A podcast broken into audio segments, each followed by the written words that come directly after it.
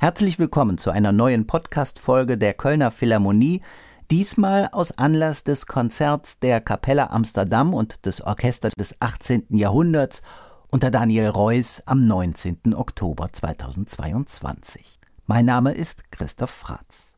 Kaum bekannt und doch einer der ganz Großen seiner Zeit. Josquin de Pré, ein Michelangelo, ein Da Vinci der Musik sozusagen, aber ein Geheimgenie im Grunde bis heute. Josquin, damals wurde er ehrfurchtsvoll nur mit Vornamen genannt. Als er im August 1521 stirbt, wird er in der Kirche von Condé-sur-Lescaut, heute auf französischem Gebiet unmittelbar an der belgischen Grenze, begraben. Aber das Grab wird während der französischen Revolutionswirren verwüstet und ist bis heute unauffindbar.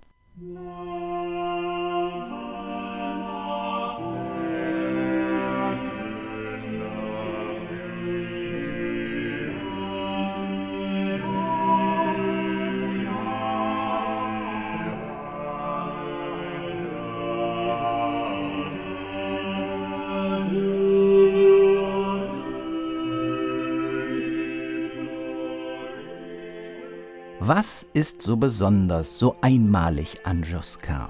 Kein Komponist seiner Zeit hat so sehr auf den autonomen Stand des Komponisten an sich hingearbeitet wie er. Natürlich war ihm nicht die Unabhängigkeit eines Beethoven in der bürgerlichen Gesellschaft vergönnt. Wir sind schließlich in einer anderen Zeit. Aber Josquin operiert mit einem gewissen Selbstwertgefühl, das einen ironischen und manchmal auch fordernden Umgang mit der höfischen Welt mit einschließt, bis hin zu seiner Kompositionsweise. Überliefert ist beispielsweise die folgende Aussage. Er komponiert, wenn er es will und nicht, wenn man es von ihm erwartet, und er verlangt 200 Dukaten als Lohn. Also ein stolzer Preis, ein Musiker, der weiß, was er wert ist. Und in einer Anekdotensammlung aus der Mitte des 16. Jahrhunderts heißt es, als Josquin in seinen letzten Jahren im Bistum Cambrai lebte und jemand bei einem seiner Gesänge Verzierungen anbringen wollte, die er nicht gesetzt hatte, ging er auf den Chor zu und fuhr jenen heftig vor allen Zuhörern an. Du Esel, warum fügst du eine Verzierung hinzu? Wenn du fertige Kompositionen verbessern willst, dann mach dir selbst eine, lasse aber meine unverbessert fertige Komposition, das wirkt wie ein kühner Ausblick aus dem Mittelalter in die musikalische Begriffssprache des 19. Jahrhunderts. Josquin war ein Pedant in seiner Arbeit. Bei einem seiner Zeitgenossen liest man So oft Josquin einen neuen Gesang komponiert hatte, gab er ihn dem Chor zum Singen, wobei er umherging und gespannt zuhörte, ob alles gut klinge. Wenn es ihm nicht gefiel, schritt er auf den Chor zu und sagte Hört auf, ich werde es ändern. Kurz ein bisschen zur Biografie. Josquin wird um 1450 in Saint-Quentin im Norden von Frankreich geboren. Und wie üblich zu dieser Zeit wissen wir auch bei ihm nicht allzu viel über seine Vorfahren und auch nicht über seine Ausbildung. Der weitere Weg lässt sich einigermaßen nachzeichnen. Josquin hat wohl an verschiedenen Höfen gesungen, möglicherweise auch in Paris. Überliefert ist ein Aufenthalt in Rom, ab 1484, und hier hat er wohl auch beim Chor der päpstlichen Kapelle mitgesungen und war damit angekommen im Haifischbecken der Mächte und der Intrigen.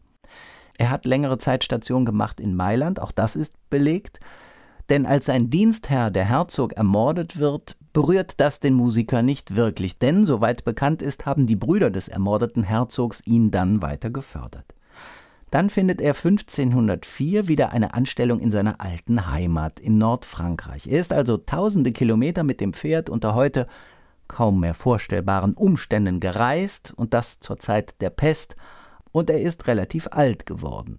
In Condé-sur-Lescaut arbeitet er dann 17 Jahre bis zu seinem Lebensende. Er ist also rund 80 Jahre alt geworden. Sein Werk, sehr umfangreich, 19 vollständige Messen, ungefähr 90 Motetten, dazu 70 weltliche Werke und ein paar reine, wenige Orchesterwerke. Allerdings gibt es auch Motetten, die heute unter seinem Namen laufen, aber zumindest zweifelhaft sind in der Urheberschaft oder gesichert gar nicht von ihm. Bleibt die Frage, warum ist Josquin, wenn er schon so genial war, so lange vernachlässigt worden? Das hängt unter anderem mit einem Johann Sebastian Bach zusammen. Dessen Werk hat so vieles überstrahlt und die Vorgänger dadurch verblassen lassen. Und auf den ersten Blick wirken viele Josquin-Werke ein bisschen eintönig. Rhythmisch passiert nicht allzu viel und harmonisch muss man schon ganz genau aufpassen. Und dennoch wagt er ganz viel Neues.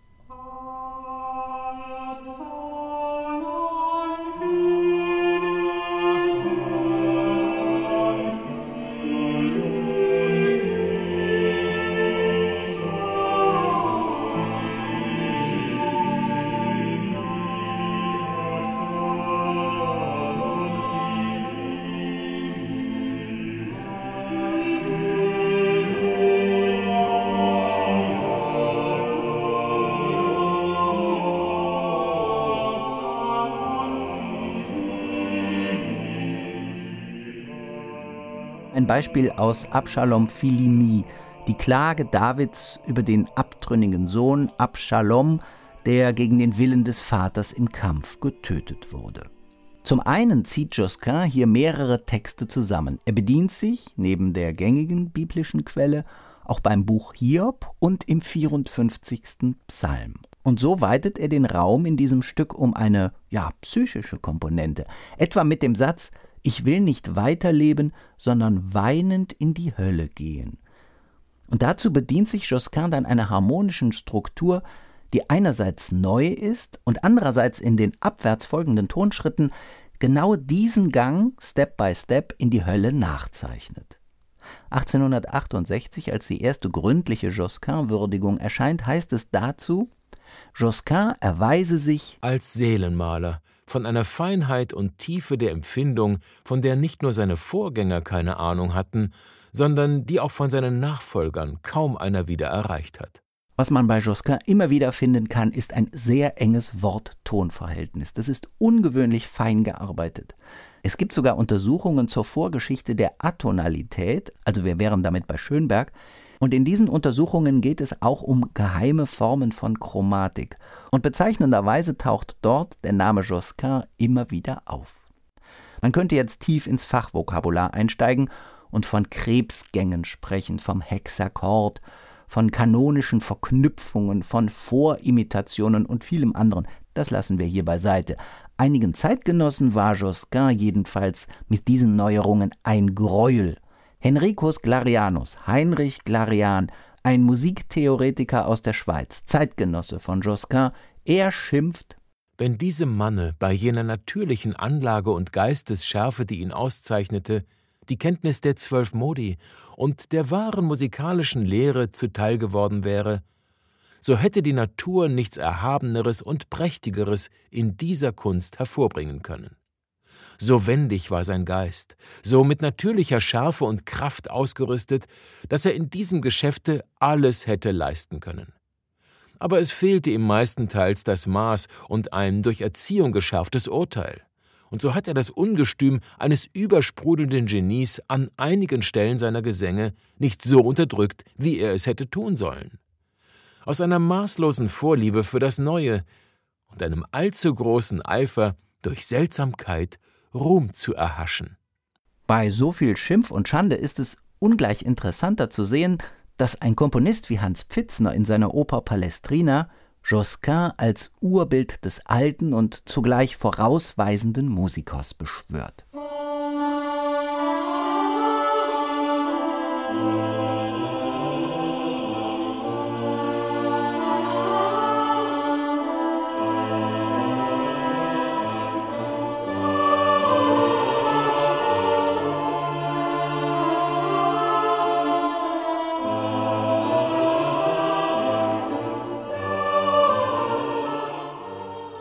Gerade in seinen späten Werken sieht man, wie Josquin alle Stimmen gleichzeitig entwirft, also wie in einer wirklich modernen Partitur. Es gibt jetzt nicht die einzelne Stimme mehr, der sich die anderen unterordnen, sondern alles lebt von einer einheitlichen Gesamtperspektive, der die einzelnen Stimmen dann wiederum nur untergeordnet sind.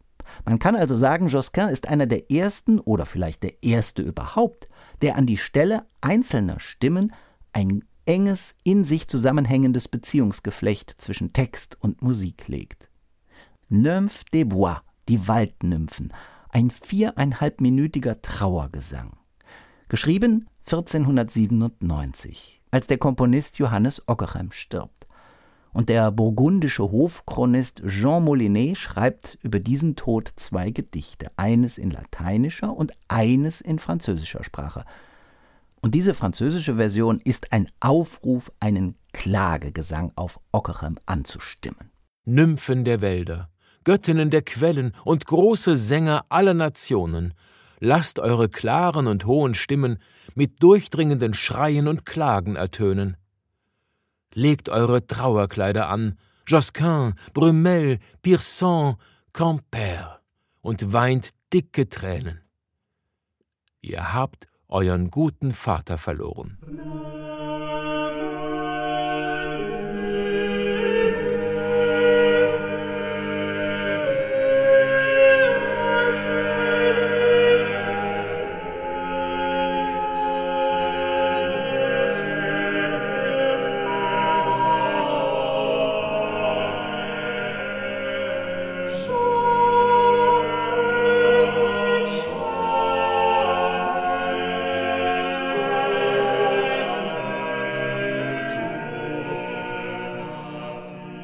Schon der Text von Jean Molinet ist voller Wortspiele, Assonanzen, Alliterationen und gespickt mit Anspielungen an den verstorbenen Ockerchen.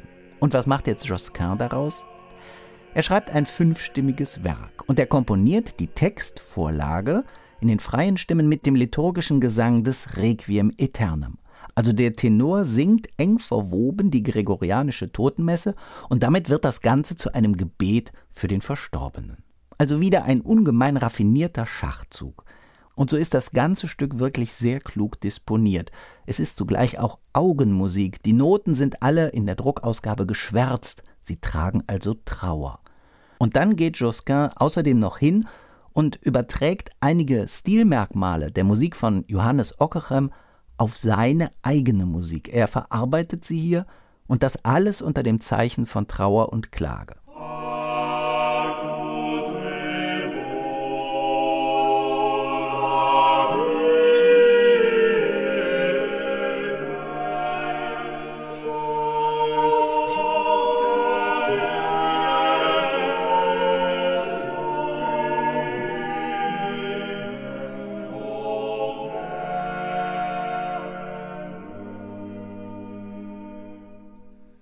Dieses Meisterwerk, kurz vor Beginn des 16. Jahrhunderts entstanden, zeigt immer mehr, Josquin ist ein, modern ausgedrückt, ein Komponist von Weltruhm. Hier ein überliefertes Wort von Martin Luther über Josquin. Über und nach Tisch sang der Dr. Luther bisweilen, wie er auch ein Lautenist war. Ich habe mit ihm gesungen, und zwischen den Gesängen brachte er gute Reden mit ein. Josquin, sagt er, ist der Notenmeister, die haben's müssen machen, wie er wollte. Die anderen Sangmeister müssen machen, wie es die Noten haben wollen. Und in einer von Martin Luthers Tischreden heißt es dann auch, alle seine Kompositionen seien fröhlich, willig, milde, lieblich, aber nicht gezwungen oder genötigt, sich an Regeln zu halten. Trotz so viel Popularität und so viel Bedeutung hat es dann bis weit ins 19. Jahrhundert gedauert, bis langsam eine Wiederentdeckung von Josquins Musik eingesetzt hat. Zum Schluss noch einmal zum Ausgang zurück, wonach Josquin sein Selbstverständnis als Komponist ganz mutig zum Markte getragen hat, ein PR-Mann auch in eigener Sache. Hier eine Überlieferung dessen, was sich am französischen Hof zugetragen hat. Der französische König Ludwig XII. soll nicht gerade eine gute Stimme gehabt haben. Einmal fragte er Josquin, ob es wohl jemanden gäbe, der ein mehrstimmiges Lied komponieren könne, in dem er selbst auch eine Stimme singen könnte. Josquin wunderte sich über die Frage des Königs, weil er wusste, dass dieser völlig unmutig war. Er zögerte und sagte schließlich Mein König, ich werde ein Lied komponieren, in welchem Ihre Majestät auch ein Plätzchen zum Singen bekommt. Am nächsten Tag nach dem Frühstück holte Josquin sein Lied hervor, das er so geschickt komponiert hatte, dass die ausgesprochen dünne Stimme des Königs nicht übertönt werden konnte. Er hatte dem König eine Stimme zugedacht, die aus einer einzigen Note bestand. Der König lachte herzlich und dankte dem Komponisten mit einem Geschenk. Dieses Stück, von dem hier die Rede ist, heißt Guillaume se va chauffer. Wilhelm wärmt sich auf. Was Josquin aber dem König gegenüber verschwiegen hatte, eine Finesse.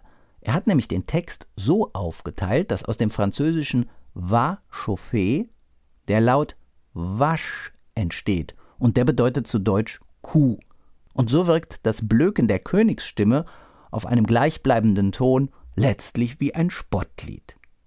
Josquin, so habe ich es anfangs gesagt, war sicher eines der ersten Genies der Musikgeschichte. Er hat sich nicht mehr als abhängiger Handwerker gesehen, sondern er war einer, der sich für seine Autonomie als Komponist eingesetzt und dafür gekämpft hat. Ein ebenso feinfühliger wie kampfeslustiger Künstler. Einer, der für seine Utopien gelebt hat.